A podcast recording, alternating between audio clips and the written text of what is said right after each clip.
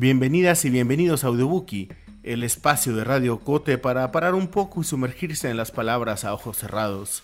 Acá les traemos fragmentos de literatura que está ahí, a un clic, a una llamada, a una visita con su librero favorito, para quedarse hablando con él arreglando el mundo mientras cargan entre brazos su nueva adquisición. En esta cabina imaginaria, las páginas de los libros toman cuerpo y voz y en su materialización nos invitan a repensar la realidad, a cuestionarla, a sentirla de formas que intuíamos como una memoria antigua que no tuvo nombre hasta que llegó con alguna autora, con algún texto que, como bien dice el lugar común tan querido, llegó a nosotros sin que le buscáramos. En esta edición de Audiobookie, la realidad guatemalteca con su presencia abisal, con su memoria ardiente, soy Julio Serrano Echeverría y esto es Audiobookie.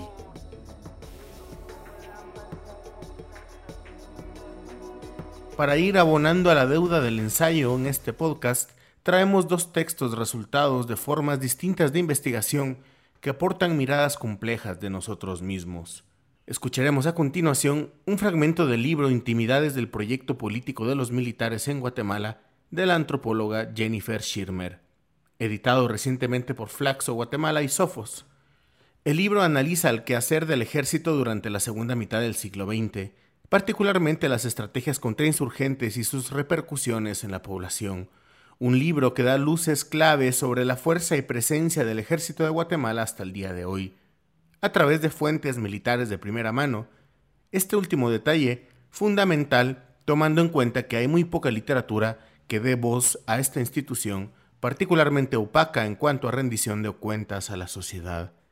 Escucharemos un anexo del libro en el que la autora entrevista a un agente de la sección de inteligencia militar G2, un testimonio de gran valor documental y que pide del escucha particular habilidad emocional para sostener los detalles compartidos en esta entrevista que recreamos a partir del texto.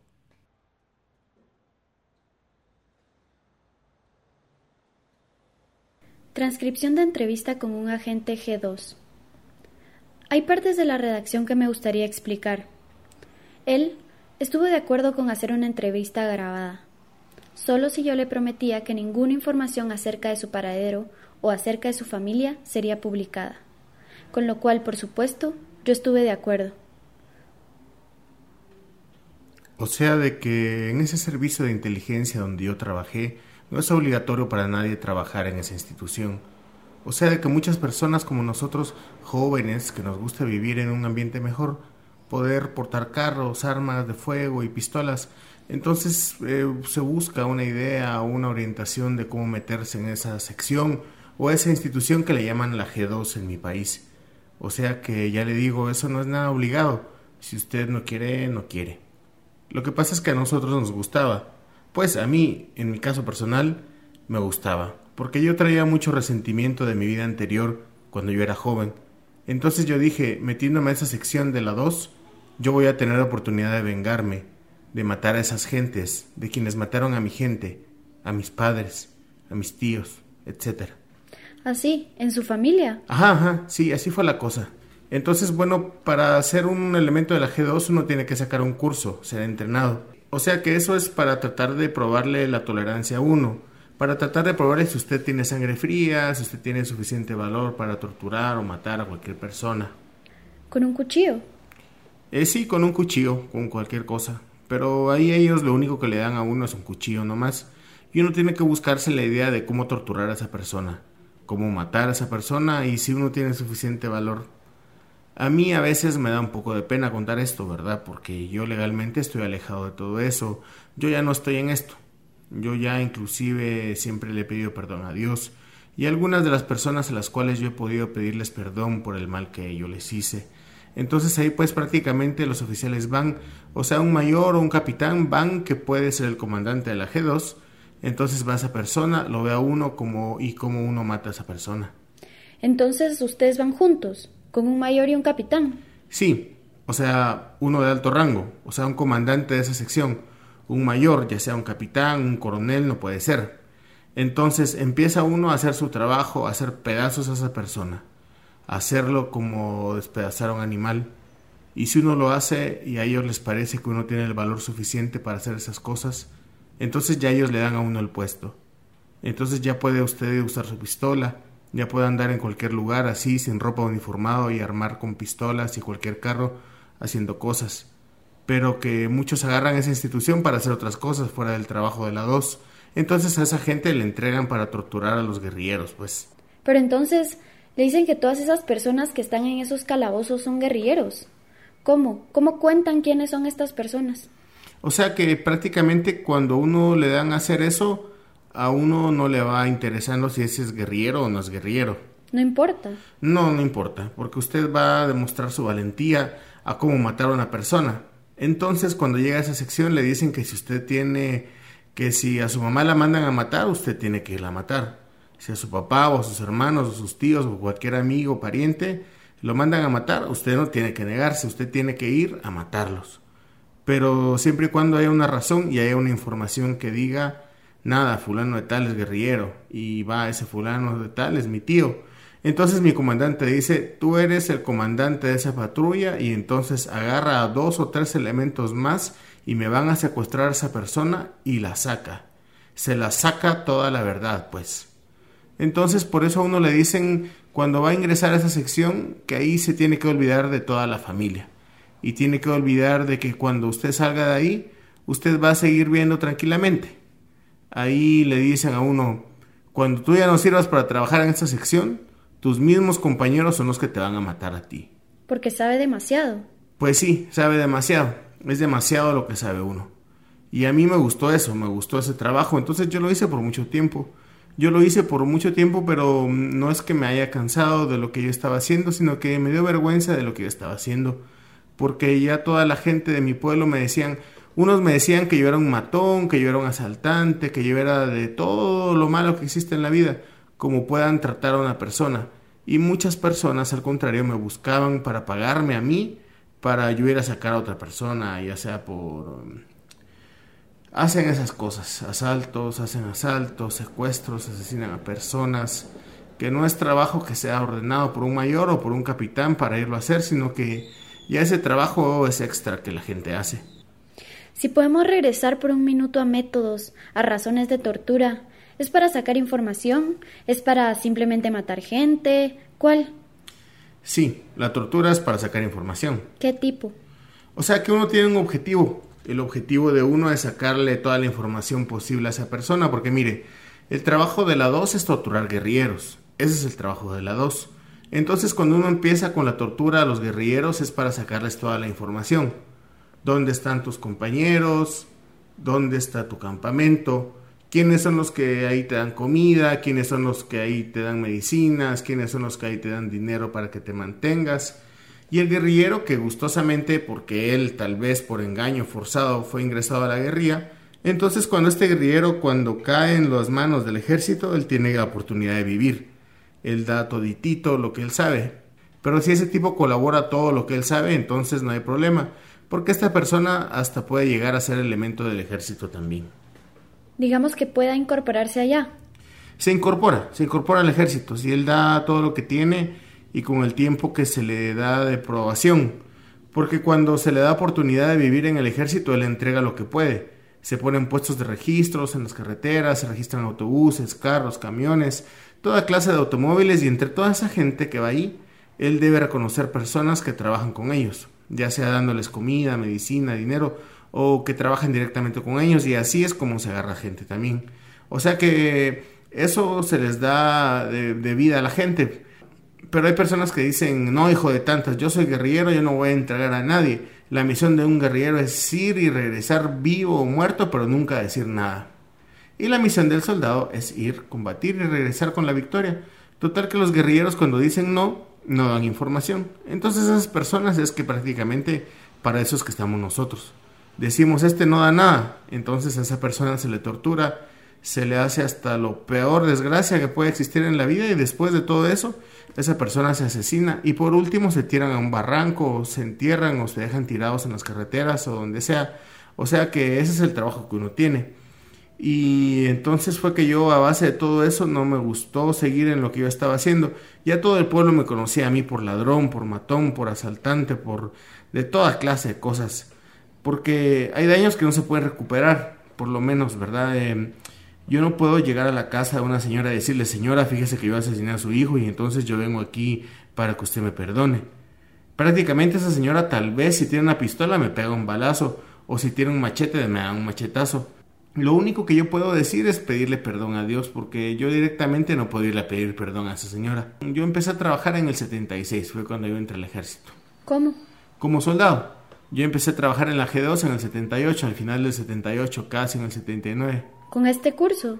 Sí, porque mi servicio militar yo lo empecé con el general Lauro, el Lauro, eh, Shell Eugenio Lauro García. Entonces yo empecé en la G2 eh, masacrando y todo eso cuando entró el general Lucas. Después de Lucas entró el golpe de estado de Lucas García contra Lucas, entró Ríos Montt. Entonces cuando entró Ríos Montt ya nos cambiaron el nombre a nosotros, ya no fue G2 sino S2. Pero cambió los métodos. Sí. Fue entonces la gente ya no mataba, pero entonces no se dejaba gente tirada en las calles, sino que ya se enterraban ya se enterraban. Si esa gente ya no se mataban y se dejaban tiradas en las calles. En los tiempos de Lucas se dejaban cuatro aquí, cuatro allá, otros cuatro por allá, sí hasta 20.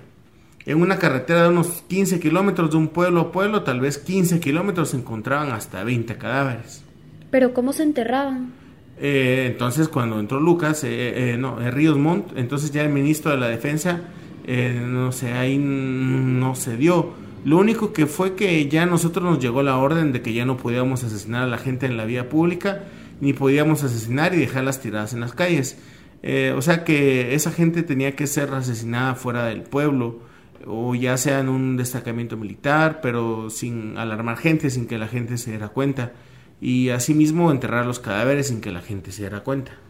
¿Y usted estaba trabajando en el cuartel general en el 82 y en el 83? Yo trabajé todas las zonas militares del país, porque cuando yo tenía problemas en una zona militar me tenía que tirar para la otra. ¿Qué tipo de problemas? Mm, por lo menos de que yo matara a una persona que era inocente, por ejemplo. Entonces cuando la familia de ella, de, la persona, llegaban a dar parte a la zona militar de que a mí me habían visto cuando yo asesinaba a fulano, entonces el mayor me decía, te vas a tener que ir para... Y entonces él se le, decía a la familia, está bien, entonces le vamos a meter en la cárcel o lo vamos a matar a él también. Entonces me tiraban a la otra punta, lo transferían al otro lado del país para que esa gente ya no me viera a mí. O sea, de que había cambios así. Yo no estuve en ninguna zona por largo tiempo. A veces duraba tres meses, a veces duraba seis meses. Entonces, como investigador, su trabajo era secuestrar gente. ¿Y quién daba las órdenes para secuestrar gente? Esa es una orden que viene del alto mando del ejército y que en todas las zonas militares hay un comandante de zona, ¿verdad?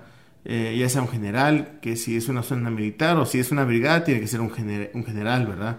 El comandante, pero si es un destacamiento militar ya puede ser un coronel. Entonces ahí el coronel puede prácticamente, el, el, coronel tiene sus secciones, está la S1, la S2, la S3, la S4 y la S5. La S1 es sobre informaciones, la S1 se la pasa a la S2 Ahora es S2, antes era la G2, ¿verdad? Entonces la S2 ya con la información de la S1 y ya con la orden ya firmada por el comandante de la zona, ya se va a secuestrar o a investigar a esa persona de la cual han sido informados de ciertas cosas. La S3 es la encargada de tirar las tropas a las montañas. O sea, el trabajo de nosotros era investigar gente que había sido informada al ejército por X motivo o por X persona de que esa persona estaba trabajando en el bando que nosotros andábamos persiguiendo.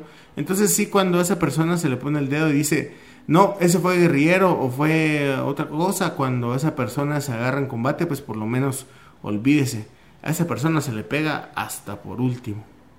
Porque está el otro, el octavo cuerpo de detectives de la Policía Nacional allá, eh, allá, allá arriba que antes era la judicial, después pasó a ser el octavo cuerpo de detectives, después le cambiaron el nombre cuando entró Ríos Monte, pusieron la DIT, Departamento de Investigaciones Técnicas de la Policía Nacional. Entonces esos son los que se encargan de averiguar esas cosas, esas anomalías. Pero nosotros no tenemos nada que ver con eso, nosotros tenemos que ver únicamente con la gente que se han agarrado en combate y que se han agarrado llevando las comidas a los guerrilleros o que haya caído en puestos de registro en la carretera donde hay un guerrillero Es que prácticamente es una oportunidad que le dan al individuo para, para hacer desgracias, ¿verdad? Así, no hay mucho control. No, prácticamente no tiene control. La G2 no tiene control casi. La G2 solo tiene control nada más para a dónde va y dónde viene, pero que casi siempre, porque muchas veces uno va y asesinó a dos personas allá, por lo menos regresó. Uno, si no le conviene, uno no, aparte de que ya asesiné a dos personas, porque la misión de la dos es ir a traer a esa persona viva y llevarla a la sede. Ahora, si esa persona se resiste por medio de balas, lo que sea la patrulla que lo va a traer, entonces ahí sí se puede uno asesinar a esa persona. Pero si usted llega, usted es fulano de tal, Sí, cómo no, ok, y pum, pum. Entonces ese es mal trabajo de la dos, pues. O sea, que llega uno y dice, ¿usted es el señor fulano de tal? Sí, a la orden, ok, nos va a acompañar. Y en la zona o en el destacamiento es donde se trata de platicar con esa persona. ¿Y las personas que usted tenía que matar eran de todas partes? Digamos, estudiantes o trabajadores. Eh, casi siempre los estudiantes han sido respetados. Los estudiantes que, como le dijera yo, un, un estudiante, ¿verdad? Eh, porque hay muchos estudiantes que no son estudiantes que van a una universidad, van a un colegio para infiltrar, ya sea para infiltrar propaganda subversiva, como le llamamos nosotros, o ya sea para informar a otros mandos. Por lo menos en Guatemala hay varios grupos guerrilleros, ¿verdad? Está el Ejército Secreto Anticomunista, está el Ejército Guatemalteco de los Pobres, está el Ejército Guatemalteco de los Trabajadores, está las Fuerzas Armadas Rebeldes, está la Organización Revolucionaria para el Pueblo en Armas y muchas más que yo no conozco, pero yo solo, bueno, yo sé de todas esas porque yo como trabajador de esa sección, o sea, como trabajador investigador, me llegaba la oportunidad de investigar o de torturar a una persona que ha sido del ORPA, por lo menos la Acción Revolucionaria, o uno que había sido del ESA. ¿Cómo sabía usted que eran guerrilleros? Los oficiales lo dicen. Es que han sido personas que nos han entregado a nosotros. Ahora cuando es que... Mm, ah, ustedes no tenían parte en el secuestro, parte en la tortura solamente. Eh, sí, nosotros secuestrábamos, nosotros torturábamos, pero había personas que nosotros no secuestrábamos porque habían sido capturadas ya por la tropa. Pero nosotros sí, el trabajo de nosotros era secuestrar gente, investigarla y cuando esa persona ya está investigada, pues secuestrarla. Y usted mencionó las patrullas. ¿Qué parte toman en secuestrar? Las patrullas, si una patrulla de la 2 ya puede ser cuatro elementos o pueden ser ocho elementos, casi siempre. Ahí no hay cantidades grandes, o sea que agarran un carro, van cuatro a traer a tal persona. O si se sabe que esa persona resiste, que esa persona está bien armada, entonces se dice pues que agarren dos carros y se llevan ocho personas, ocho elementos. O sea que las patrullas de la 2 no son grandes compañías, ¿no? Eh, o sea que cada comisioncita son de cuatro personas nomás, ocho personas, dos carros y así. Una comisión es una, un trabajo a secuestrar. Sí, no, no existen varios tipos de comisiones. Una comisión puede ser de que a uno lo manden a investigar únicamente. Preguntar a la familia. O sea que por eso es que esa comisión trabaja de civil para no llegar uniformado, ¿no? Hay que llegar por lo menos y tomarse una cerveza con alguna persona cercana o la persona que uno va a investigar directamente con él, si es posible. Y por medio de esa cerveza entrarle y entrarle y entrarle, ¿verdad? Nunca decir yo soy la dos más bien al contrario, decir yo soy una persona, no, yo no trabajo ni con el ejército, ni trabajo con la policía, yo no trabajo con nadie, yo trabajo con la guerrilla. Entonces, para tratar de ver cómo se le saca a esa persona. Entonces dice que está trabajando con la guerrilla.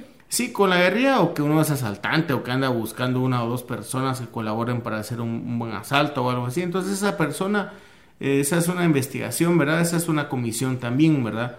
Eh, pero hay varios tipos de comisiones. Cuando usted va a secuestrar a una persona es una comisión.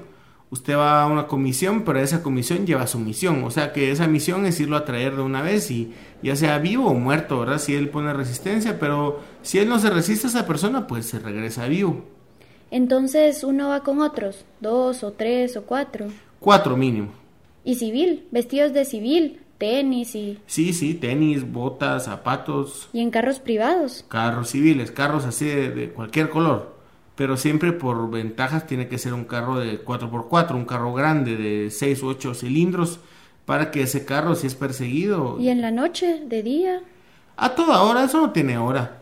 Pero entonces, ¿cómo se puede entrar en la casa para secuestrar a una persona? No, eso es fácil, es que usted dice, no, usted no dice ya vengo a secuestrar es porque ha ido a investigado y después que usted ha investigado, usted llega a la casa directamente. Entonces, cuando esa persona eh, siente, usted ya está por las ventanas, por las puertas, si es posible, ya está dentro de la casa y esa persona no tiene por dónde escapar. Y sí, sí, mucha gente se da cuenta cuando uno hace trabajos, pero ellos no pueden decir que es la 2 porque ¿cómo? ¿Tienen miedo? No, no, porque uno va de particular, entonces puede que ellos digan que son asaltantes, que son guerrilleros o que son del ejército, pero ¿quién va a decir? ¿Quién se va a atrever a decir fue el ejército, fue la G2? Nadie. Toda la gente dice, bueno, fueron unas personas de particular, vinieron, entraron, se lo llevaron. ¿Y uno gana mucho en la G2? Digamos, usted mencionó carros y armas. Sí, se gana más, se gana más. ¿Y vale la pena? sí, ¿verdad? Sí, por, por una parte sí, ¿verdad? Mucho más. Digamos, con carta para entrar a hoteles o... Con la G2 no se pagan ingresos a hoteles, no se pagan ingresos a los bailes, no se paga nada. Nada se paga. Si usted se hay una fiesta y usted entra y bueno, de una vez le enseña el carnetillo, el, el carnetillo esta identificación a la persona que está en la, en la, en la puerta, esta persona le dice pasa adelante. ¿Qué es? ¿Un tipo de identificación? Eh, ajá, ajá. Dice trabajo con la G2. No, no, no. Hay, hay dos instituciones en mi, en mi país que son las que dan identificaciones a los que trabajan con la G2. Por lo menos un, trabajador, un trabajador de la G2, por lo menos, o sea que solo presenta nada más un carnet, ya sea por el Instituto Nacional de Electrificación, el INDE o el INGUAT. ¿El INGUAT? Ajá, o sea, con un carnet del INDE o del INGUAT usted ya o sea, ustedes identificados, solo elementos de la 2 cargan esos carnets de esas instituciones. Claro que el carnet se distingue en ciertas cosas, pues los carnets de la G2, o sea, son dados por el INGUAT o por el INDE. Inclusive los sueldos vienen de esas dos compañías también, porque como es el INGUAT es del gobierno y el INDE también es del gobierno, entonces, o sea, el que el, que el dinero es el mismo, pero nada más cambia del dinero donde viene. Eh, la única diferencia es quien, quien emite el cheque pues por lo menos si a uno le agarraron, ¿verdad? Lo agarraron, dice, pero no, este es trabajador del INDE. Pero imagínese que lo agarren a uno con un carnet que diga G2, ahí mismo lo hacen pedazos a uno, ¿verdad? Entonces los ingresos dicen INDE o INGUAT. Ajá. Entonces uno gana... ¿Puedo preguntar cuánto gana una persona que trabaja en la G2? Cuando yo ingresé a la, a la G2 yo ganaba 250. ¿200? 250. ¿Por mes? Eh, sí, ahora cuando salí ganaba 500. Es bastante. No es bastante, pero es suficiente. Porque no tiene que pagar. Nada, no se paga nada. ¿Y carro? ¿Se puede conseguir carro? Lo que es bebida y comida, eso sí se paga. Y carros, pues prácticamente se usan los carros del gobierno, ¿verdad? ¿Del gobierno? ¿A cualquier hora? A cualquier hora, cualquiera. A cualquier hora, cualquier día, uno prácticamente usa los, los carros del gobierno. Hay gente, digamos, especialistas de tortura. O una patrulla tiene la responsabilidad de regresar con la persona y a torturar a la persona. O sea que tienen que mantener la información dentro de la patrulla, digamos. Eh, sí, o sea, esa patrulla que ha sido nombrada para ir a secuestrar a una persona, esa misma patrulla puede regresar y torturar a esa persona. O sea, de que no hay otra gente que se llame para eso, es la misma gente, ¿me entiende? ¿Y usan electricidad también o no? Se usa lo más hasta ahora, como, como le dijera yo, lo más doloroso que puede haber para poderle sacar información a una persona, se usan agujas, agujas, agujas para coser, cables electrizados, se mete una pila al agua, se electriza esa agua. Hay muchas cosas más, hay muchas formas, ¿verdad? Hay muchas formas quitándole las uñas. ¿Quién decide cuál método usar? ¿Depende de la persona o depende de...? No, no es que depende de la persona, porque hay personas que al nomás meterle una aguja, él dice, un momento, no me maten, yo voy a ayudarlos. Entonces esa persona prácticamente se deja en paz, pues ya no se sigue torturando, solo se le pegan dos o tres patadas más, ahí quedó esa persona se le da una oportunidad. Pero hay personas que se la quitan, se la, se la quita por lo menos un dedo y, no, él dice, mátenme, yo no digo nada. Se le quita por lo menos una oreja y sigue negándose, se le quita otro dedo y sigue negándose. Y total, esa persona no se da cuenta que se la puede hacer en mil pedacitos, que esa persona no da nada. Entonces, ¿para qué se va a seguir torturando? De una vez se elimina y eso es, ¿verdad? ¿Y hay diferencia en cómo uno trata a mujeres y hombres? Depende porque si la mujer es guerrillera, la mujer se trata igual como a un hombre, ¿verdad? Las mujeres muchas veces en los golpes se quedan, ¿verdad? Pero hay hombres que resisten muchos golpes, hay mujeres que, no resisten muchos golpes. Hay mujeres que, que, a veces se mueren de miedo, otras se mueren de cólera, otras se mueren de dolor y total, pues la mujer es más débil que el hombre en todo aspecto, ¿verdad? Entonces, eh, sí se hace cualquier cosa, ¿verdad? O sea, de que es una forma brutal, o sea... Mm. En una entrevista posterior, este mismo agente describió con detalles la colocación de una granada de mano dentro de la vagina de una guerrillera que se había negado a dar nombres, para después hacerla explotar, como una forma de enfatizar cómo las prisioneras eran tratadas de forma distinta a los hombres.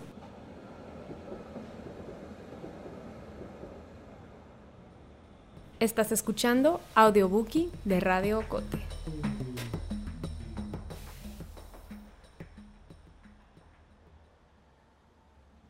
Luis Cardosa y Aragón es uno de los poetas guatemaltecos más reconocidos en la historia occidental de la literatura y una de las voces mesoamericanas que siguen manteniendo su fuego telúrico en nuestro imaginario. Cardosa fue un poeta de turno permanente, como ensayista, como crítico de arte, como lector de la realidad fue siempre un demiurgo poético que supo nombrar a este país desde uno de los mejores lugares para hacerlo, el delirio y la poesía. Leemos para ustedes el ensayo que es ser guatemalteco de su autobiografía El río, novelas de caballería, editada por el Fondo de Cultura Económica. El exiliado nunca pierde su tierra, la lleva consigo, más que la memoria y la imaginación. La imaginada es íntima y sutil por real y por imaginada. Nunca concluimos de recorrerla, nunca nos fatigamos de crearla, como en el amor es más su imagen que la tierra misma en sí, y la imagen irrumpe, se nutre, se erige con lo que nadie puede suprimirnos, mitos, actos, sueños, conducta, palabras. El exilio es la divergencia entre la imagen y la realidad. Entonces, esa silenciosa confrontación pertinaz es lo esencial, y no hay exilio, puesto que vivimos una metáfora. Guatemala, soy tu pigmalión. En todas partes hay muchachas, cielo, mar, amigos y una copa de alcohol. A veces por desesperación desearíamos que el exilio fuese verdadero y no la fábula que así solemos llamar. Y sin embargo, cuando volví a Guatemala, todo me expulsaba minuciosamente. Me doy cuenta de cómo los nacionalismos han originado tantos crímenes, tantas limitaciones, tantos nulos anhelos. Pero no es quimera la niñez ni toda la cuerda que nos da, que nos conduce hasta el confín de nuestros días. Patria es no tenerla. El hombre, indefectible mía, dulce y nocturna, vivo con más sentido de libertad que de patria. Por ello, tanto más siento a mi tierra, cuanto más privada de libertad. Es decir, la he sufrido, la he servido, la he sentido toda mi vida Anoto arrebatos con sentimiento no sentimental sin sentimentalismo. ¿Qué es ser guatemalteco? Si se hurta a la universalidad, el nacionalismo es idiotez creada por idiotas para otros idiotas. Burguesa es su raíz, cortina de humo para fechorías. Se agita el pabellón y se hacen matar borregamente multitudes proletarias. Estos holocaustos de millones se redimen si son coyuntura para que un Lenin transfigure nuestra civilización transnacional y cristiana de Hiroshimas y de hornos crematorios. Obligación de liberarse de las coerciones políticas, familiares, culturales, religiosas y nacionalistas sin ideas exóticas. Todo maniqueísmo es simplificación intolerable, llamado a la libertad. Ser la oveja más negra entre las más negras ovejas. Así, detestado por los albos compatriotas de cal muerta, se comete el delito de lesa patria de estar vivos. Guatemala, invicta anécdota derrotada. Ser compatriota de Shakespeare, del volcán de agua, de Martí, de Otorrené Castillo, de San Juan de la Cruz, de Huracán, corazón del cielo. Injusticia y hambre, qué violenta, qué violenta violencia. Nubes irresponsables vulneran el azul. Lleno mi copa de azul único y seco, me perturbo como imbécil que conoce mal la risa, atónito contemplo el cielo inusitado, vida irrefutable vivo. Ser guatemalteco es vermellón, torre, privilegio, azahar, tigre, asombro, aristocracia, catástrofe plebeya por el aborto al anular la inercia. La momia ha muerto, ha resucitado la vida, inmortal pericia del polvo, las enredaderas escalofrían las ruinas, bengala de luces plurales, tu lirio, ya no hay vacío.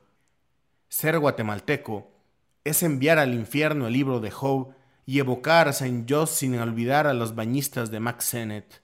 Es admirar cómo el crucificado se mea en el templo de mercaderes sobre sus propias imágenes, los escapularios, los entorchados de los ejércitos transnacionales, mercaderes del templo rompen filas bajo su látigo.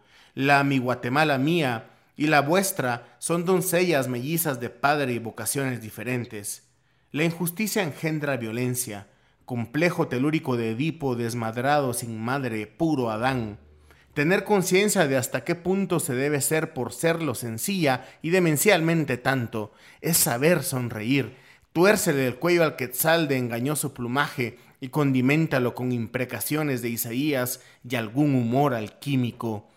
Un esqueleto de joven madre india, un metro treinta, a la piltrafa del pechito árido allega los huesos del niño delirando de fiebre, azul de hambre y de muerte, que de vez en vez, desvaneciéndose de agonía, imagina sorber crudelísima burbuja de aire guatemalteco. Utopía la realidad. Soñé que fue antigüeño. En donde puedo ser libre es mi patria, en donde puedo crearme, en donde puedo resucitar cada día sin horror, en donde puedo soñar, en donde siento que no soy exiliado. Ser guatemalteco es ser la mala conciencia de su pueblo, tener morada en Sirio, acaso haber nacido en Guatemala, amar al indio que ya colgó el encomendero, es que nos crean soberbios por tener la humildad de estar con el oprimido y explotado. Es exutorio que permite injuriarla sin desesperación, escrupulosa, enamoradamente con impávida suavidad. Para quien vive afuera, más que la geografía umbilical, el atlas de la inteligencia y de la sensibilidad le fascina y no hay extranjero ni guatemalteco, nulas nociones obsoletas. Que mis límites fuesen planetarios, en mi niñez lo decidí. Tierra cruel, tierra de ceniza y llanto, mi respiración no te olvida, en ti me salvo, en mí te vives, imaginarios Quijote y Dulcinea, ridículos nacionalismos de mitología patriotera, fascista, de patria absoluta, el mundo se achicó sin que hayamos crecido. Navego por el río, Tal vez cumplí ya con mi módica cuota antigorila, omnipresencia creada por la ausencia. Las señales que me haces no son por distancia, son por sustancia. Aborrecer al nacionalismo cuando no es universal y no se acude con incoercible vómito de campanario. Analizar el vómito alejado del miedo y su gran piano gaseoso. Estradivarios en oídos marimberos. ¿Qué es ser guatemalteco? No busco mi identidad. Soy lo que hago y para los otros y lo que creo todas las connotaciones. Mucho, mucho me dio mi tierra. Todavía más le debo por ello. ¿Por qué habría de darme aún su hospitalidad? ¿Por qué? ¿Qué nostalgia de infancia? ¿Por qué no pude hablar ni llorar cuando volví? Aquí está mi relación con mi mundo, mi imposibilidad de ser siendo. Hallazgo repentino de repentino prodigio, canción amorosa rodeada de rugidos, saberse marginal sin apetecer tal corona, darse cuenta de estar sitiado por lo que el amor inflama, ansia de libertad y de justicia para todos, la pequeña voz que por encima de la cucaracha algo significa la gangrena insulta.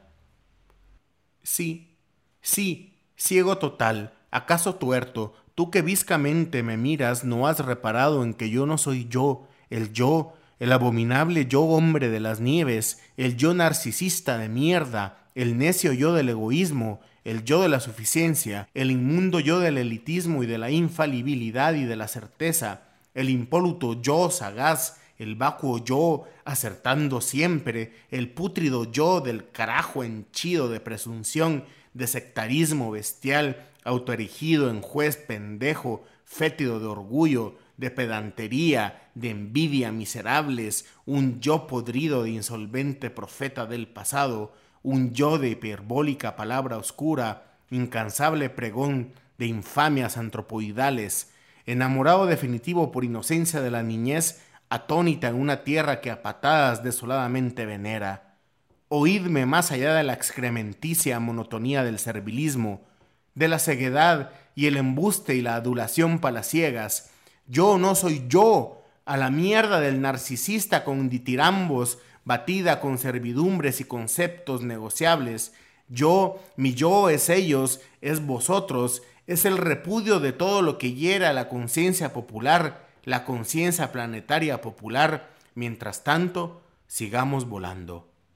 Ser guatemalteco no es azar ni es gratuito, Esta primera etapa del juicio final con denuedo se conquista, se comienza a hacerlo generalmente después de muerto, antes de nacer logré serlo.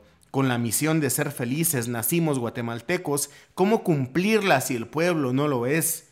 Que tu verdad de himno sea cierta, Guatemala feliz. Cuando vivo en Jerusalén, no vivo en Antigua, si muero en Nínive, en Guatemala muero. Es el pueblo más hermoso del mundo, es el pueblo más intrépido del mundo. El indio guatemalteco es prueba inequívoca de la resistencia humana. Es la materia prima riquísima y renovable más explotada del mundo. El hambre engendra la violencia. Alegría, chispa divina. Todos los hombres se vuelven hermanos allí donde se detiene tu ala tan dulce que nos incendie Beethoven tu música prodigiosa.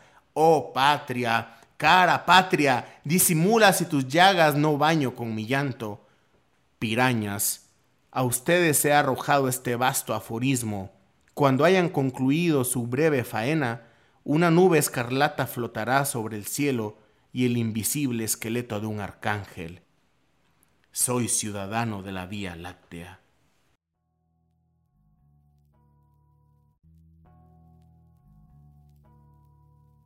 Muchas gracias por acompañarnos en este episodio de Audiobookie. Escuchamos en la primera parte una recreación de una entrevista que Jennifer Schirmer realizara un miembro de la G2 en su libro El proyecto político de los militares en Guatemala, publicado por Flaxo. En la segunda parte, una selección del texto que es ser guatemalteco del poeta Luis Cardoso y Aragón, de su libro El río Novelas de Caballería, editado por el Fondo de Cultura Económica. Busca nuestros contenidos en www.agenciaocote.com y en nuestras redes sociales como Agencia Ocote. Música original Juan Carlos Barrios. Coordinado y presentado por Julio Serrano Echeverría. Audiobookie es producido en Guatemala por el equipo de Agencia Ocote con el apoyo de Seattle International Foundation.